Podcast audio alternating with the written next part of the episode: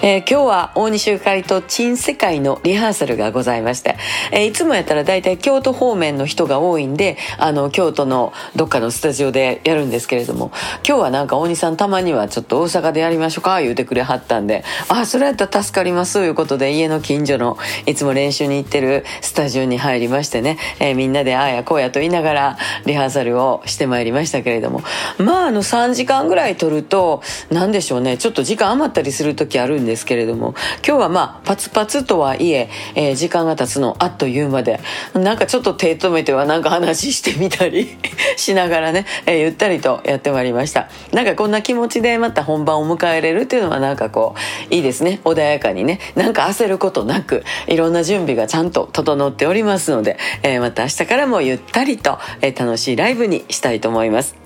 えー、次回は4月の8日、ハウリンバーでリハーサルが見えるという企画があります。これは大西ゆかりと珍世界で、どんな風にね、曲って仕上がっていってんのかな、みたいなものを皆さんの前で実践してまいりますので、えー、そちらもちょっとね、ご覧いただいたらいいかと思います。そして翌日4月9日は、大阪滝谷不動のあの駐車場のところにトラックステージで、えー、ライブがありまして他のイベントもたくさんあるんですが、えー、私の前はなんか戦隊ショーらしいですよ。いやーでゴレンジャーみたいなやつちゃいますかね。